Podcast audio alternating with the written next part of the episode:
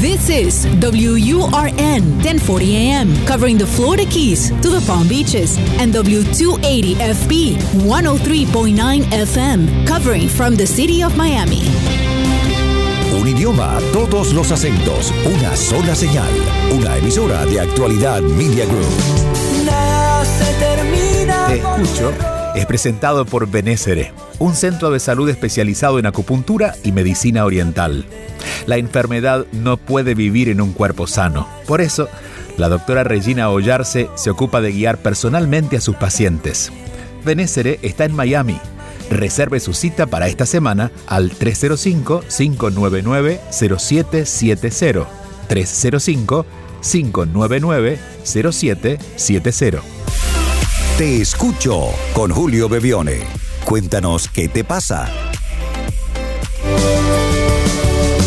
Más allá de todo lo que pasó. Hola a todos, bienvenidos. Gracias por acompañarnos otro fin de semana en actualidad y gracias a todos aquellos que nos acompañan aquí en el sistema de podcast donde sea que nos escuchen.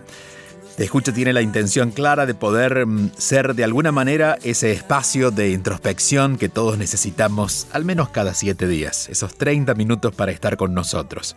Si quieren dejar sus mensajes de voz, hay un WhatsApp siempre disponible para dejar mensajes de voz y luego poder compartirlos aquí. Es el más 1-305-824-6968. Más 1-325-824-6968. Comenzamos. Aquí estamos. Aquí estoy, te escucho.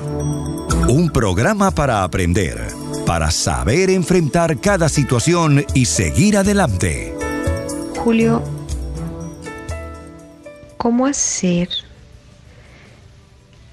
para cuando sientes que tienes que tomar una decisión en tu vida que es importante, ¿sí?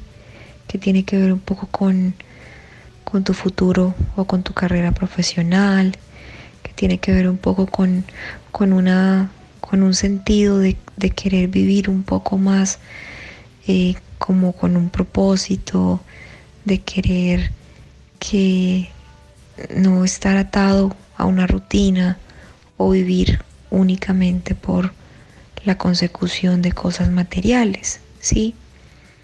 Eh, tengo una profesión que es con la que eh, trabajo y vivo, digamos, con la que me sostengo económicamente, que es la psicología. Sin embargo, no estoy en un área que, que, que era la que yo siempre quería estar o soñaba estar cuando estaba estudiando. Pero le he encontrado mucho, mucha, mucho, mucho gusto y gracia a lo que hago. Pero hay como una voz interna que, que me hace sentir que, que quisiera estar haciendo otras cosas. Pero no sé, eh, a veces digo, quiero estudiar una maestría porque siempre dije que lo iba a hacer. Eh, pero me pregunto, ¿en qué? ¿En lo que me gusta o en lo que es estratégico para eh, ubicarme mejor laboralmente y económicamente? Siempre he hecho teatro, me encanta, me apasiona y a veces pienso y, he tenido ideas sobre enlazar el teatro con la psicología en función de, sí, un poco de, este proceso como terapéutico que puede tener el arte en las personas, pero tampoco me decido. Entonces estoy como, y siento que, necesito tomar una decisión, que, que si no voy a seguir así y, el tiempo va a pasar y, voy a seguir viviendo cada día a la espera de que yo tome un nuevo rumbo en mi vida con el que me sienta más plena, eh, no sé, sí, ¿no? Como que sienta más esa plenitud. No sé, Julio, si hay alguna manera de, de ver o de organizar en un momento como el que estoy tratando de expresarte. Muchísimas gracias Julio por toda, toda la luz y la generosidad de, tu saber, de tu, de tu don que compartes con todas las personas que te seguimos. Te habla Maribel desde Colombia. Maribel, nos da mucho gusto compartir contigo, agradecidos también contigo por la confianza de poder compartir lo que sientes y lo que te está sucediendo. Eh, vamos a poner en orden lo que has, ido comentando. Maribel pregunta, ¿cómo puedo decidirme a favor de algo que tenga que ver más conmigo que con los intereses del mundo, que incluyen lo económico y demás? Eh, yo diría que si bien sí tenemos que tomar decisiones, las decisiones tienen que ver más con, la, con el cómo lo vamos a hacer, no con lo que qué vamos a hacer. Lo que, lo que qué vamos a hacer ya lo tenemos decidido. Es lo que somos. Eh, lo que vamos a hacer no puede ser diferente de lo que ya somos. Es decir, yo puedo decidir estudiar eh, psicología, pero no puedo decidir hacer algo diferente a lo que ya soy.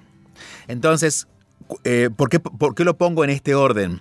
Porque las decisiones de lo que vamos a hacer se hacen más fáciles, se facilitan, cuando primero trabajamos con claridad en darnos cuenta quiénes somos. En ese quiénes somos también están nuestros dones, nuestros talentos, que no necesariamente son profesiones o actividades del mundo, no, no conocidas. Digo, me pongo en primer lugar en esa experiencia. Si yo hubiera tenido que decidir qué hacer en base a lo que el mundo me propone, quizás hubiera decidido a mis veintipico de años hacer otra cosa que fuera, como tú dices, estratégicamente más valiosa, que me asegurara algún tipo de eh, futuro dentro de un mercado laboral que me permitiera tener unos ingresos que me hiciera pensar que mi vida iba a ser más fácil. Y mi vida ha sido ni, ni fácil ni difícil, ha sido como tenía que ser y ha sido siempre este, han sido siempre bienvenidos las dificultades y los logros, porque no los he sufrido, porque antes me pregunté quién soy, qué es lo que siento hacer.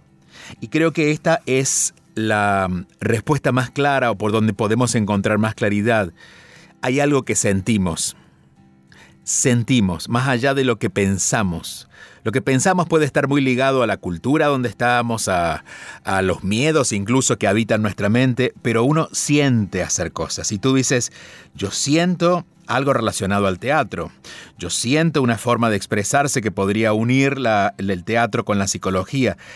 Eh, eso que tú sientes debe ser respetado. Luego tú puedes hacer lo que quieras, solo que si haces algo diferente a lo que has sentido, esa plenitud que estás buscando no la vas a conseguir aún cuando te asegures el mejor de los salarios, la mejor de las posiciones en el mundo y llegaras a ser presidente de tu país o presidente de la, de la Asociación de Psicólogos de, de Colombia.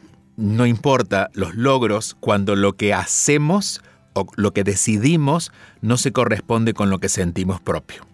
Por eso, antes de decidir sobre la carrera, sobre qué hacer con nuestra vida, debemos buscar esa respuesta que está en lo que sentimos propio. Y allí hay una palabra que es fundamental y creo que a, modo de sugerencia es donde debes fortalecerte, que es la confianza. Cuando uno confía en lo que uno ya es, en lo que uno en lo que uno trae por destino y en lo que uno trae en esencia porque la naturaleza te lo ha dado, luego es más fácil tomar decisiones porque ya sabes lo que no eres, por lo tanto no hay mucho que decidir, solamente vas a elegir administrar y tú vas a decir, bueno, hago solo psicología, hago teatro o hago psicología y teatro o hago algo que tenga que ver con lo que siento.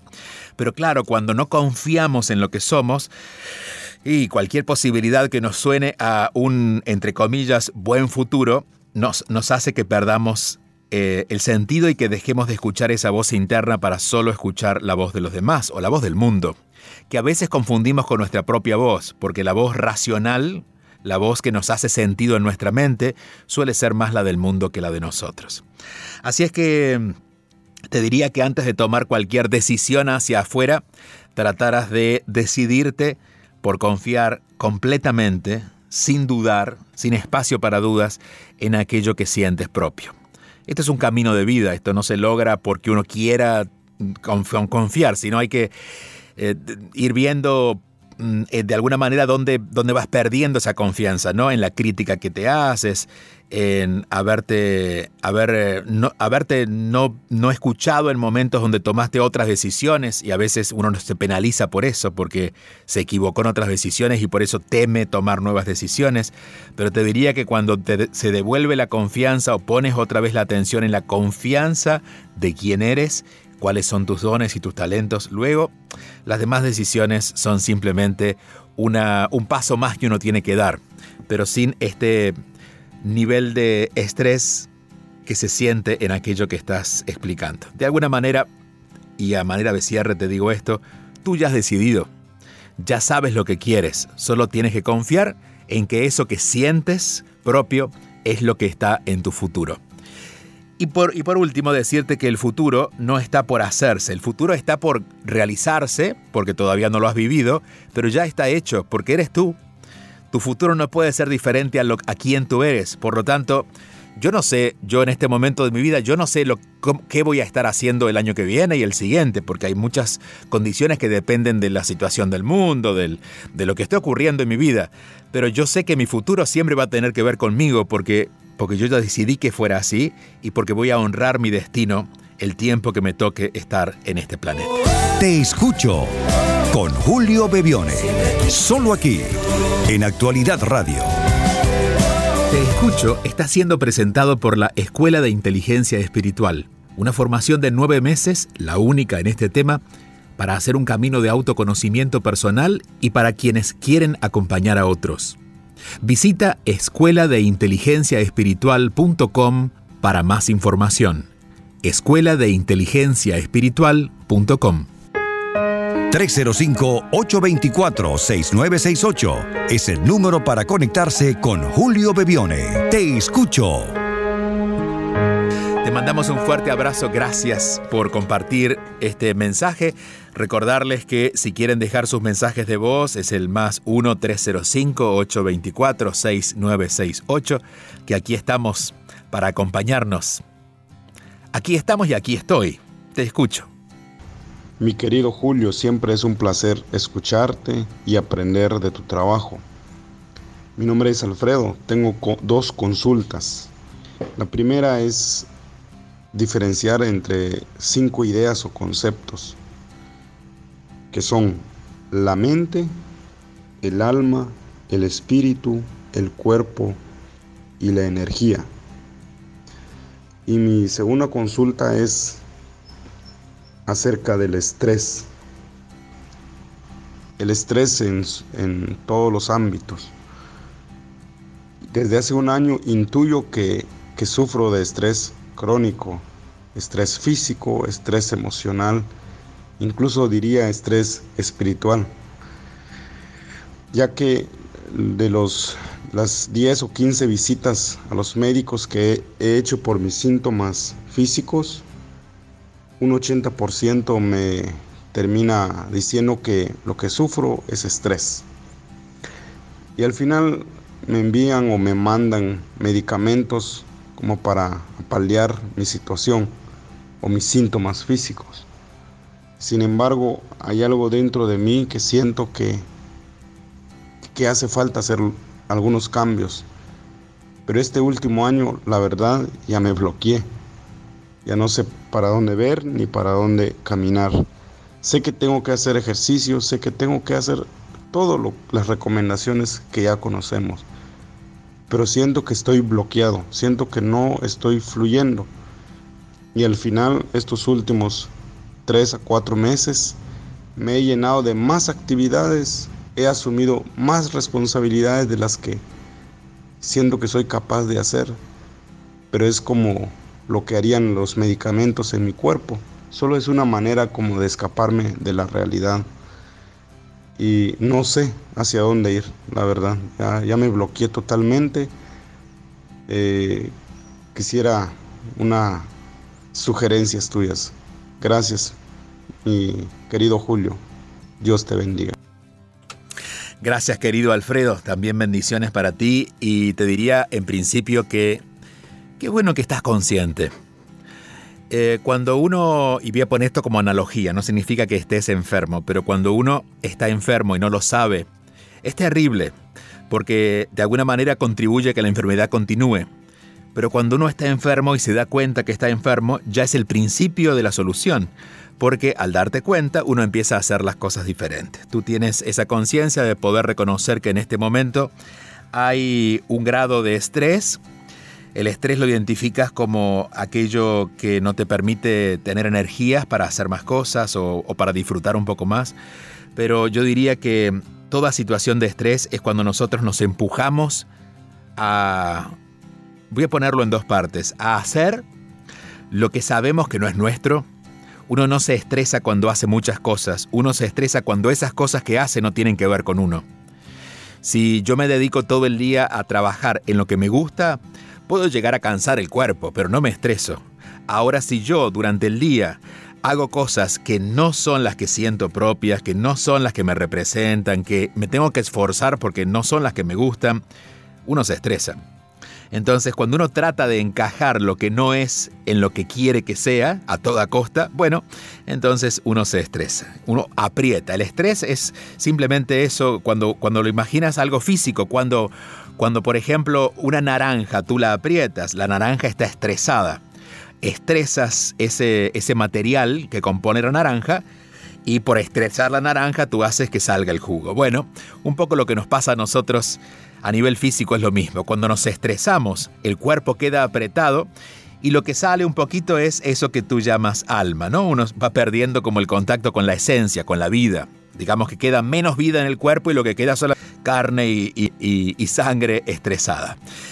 Eh, entonces, en principio eso, para que eh, entiendas que lo que estás viendo de tu vida en este momento es así. Es decir, ese estrés representa de alguna manera una falta de transparencia con tus deseos más genuinos, que es ocuparte más de aquello que tiene que ver contigo.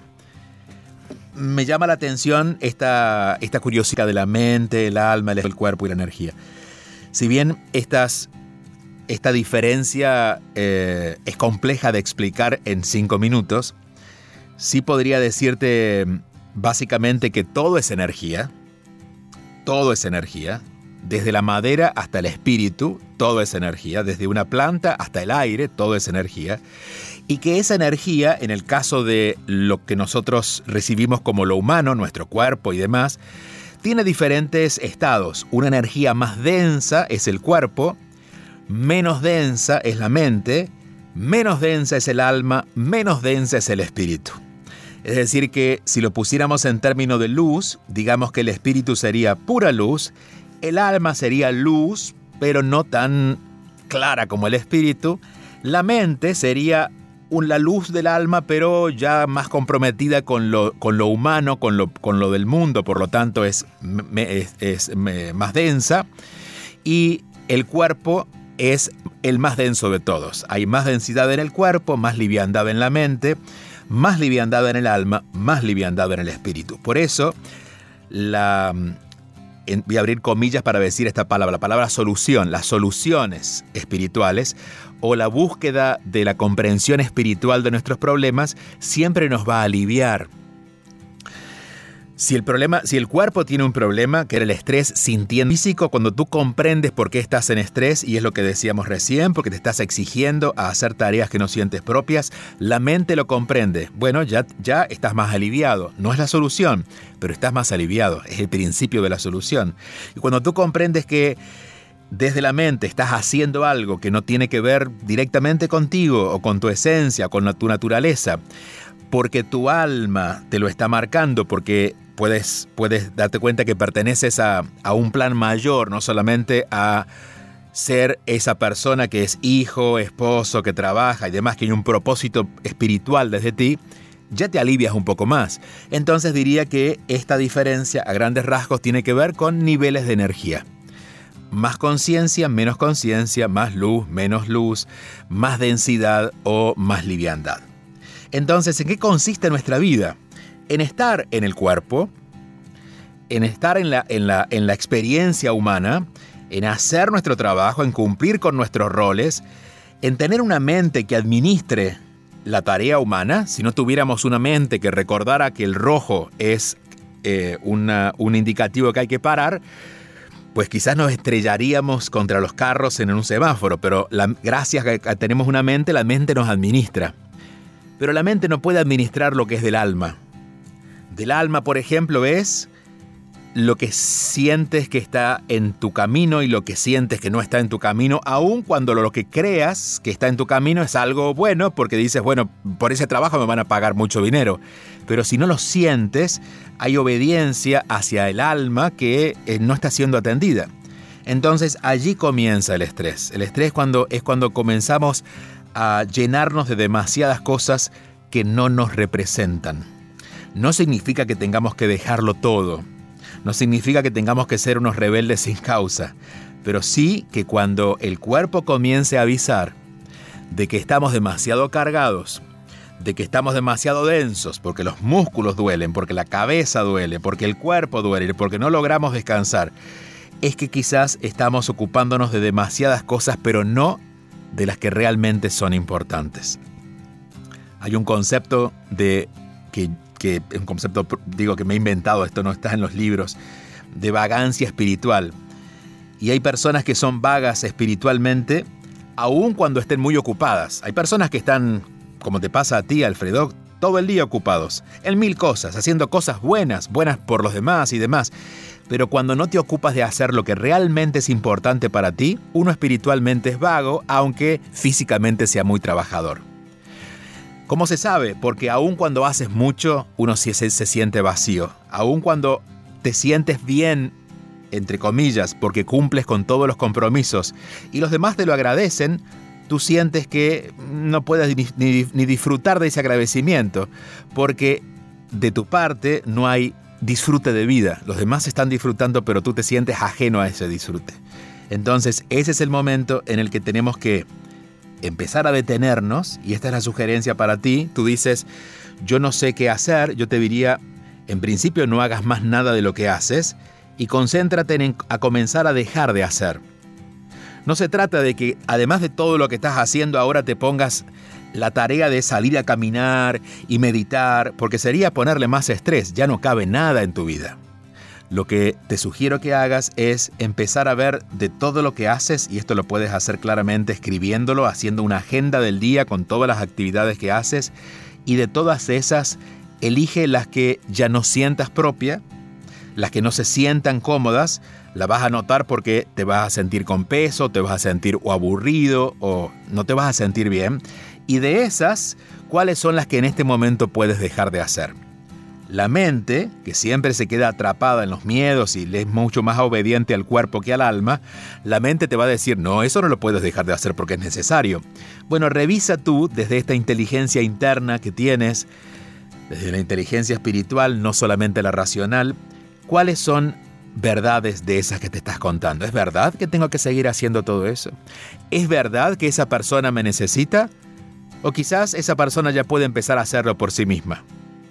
Nunca, nunca nuestra alma va a pretender sacrificar el cuerpo.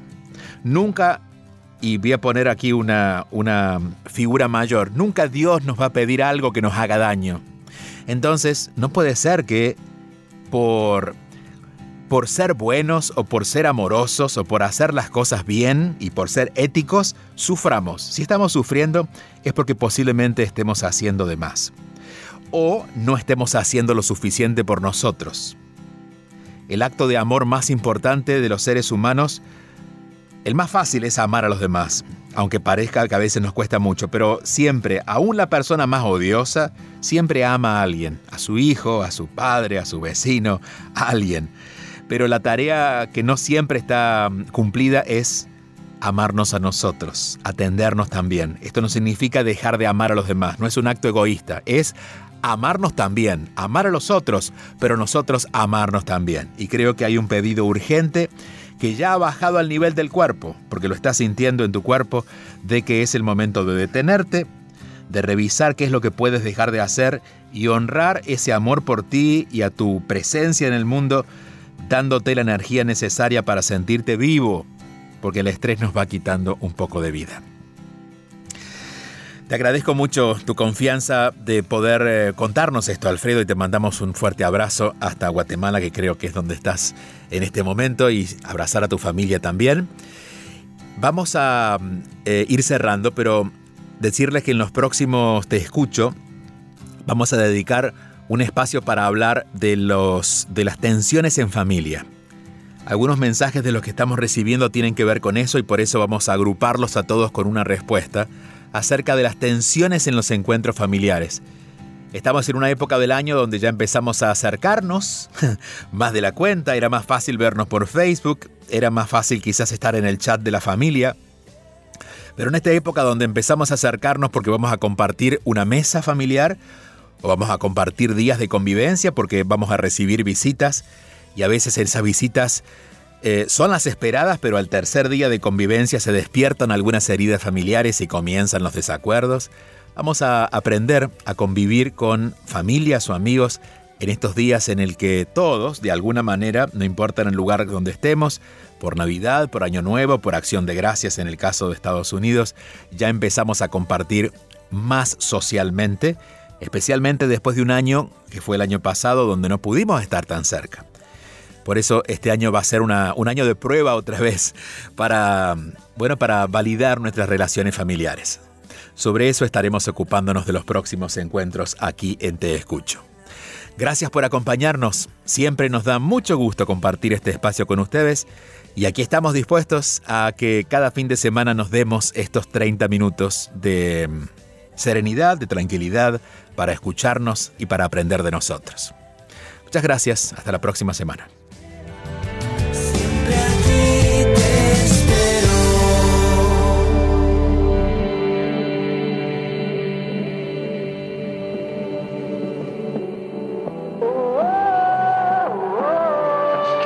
Escríbenos tu mensaje y conéctate al 305-824-6968. Te escucho con Julio Bebione. 305-824-6968.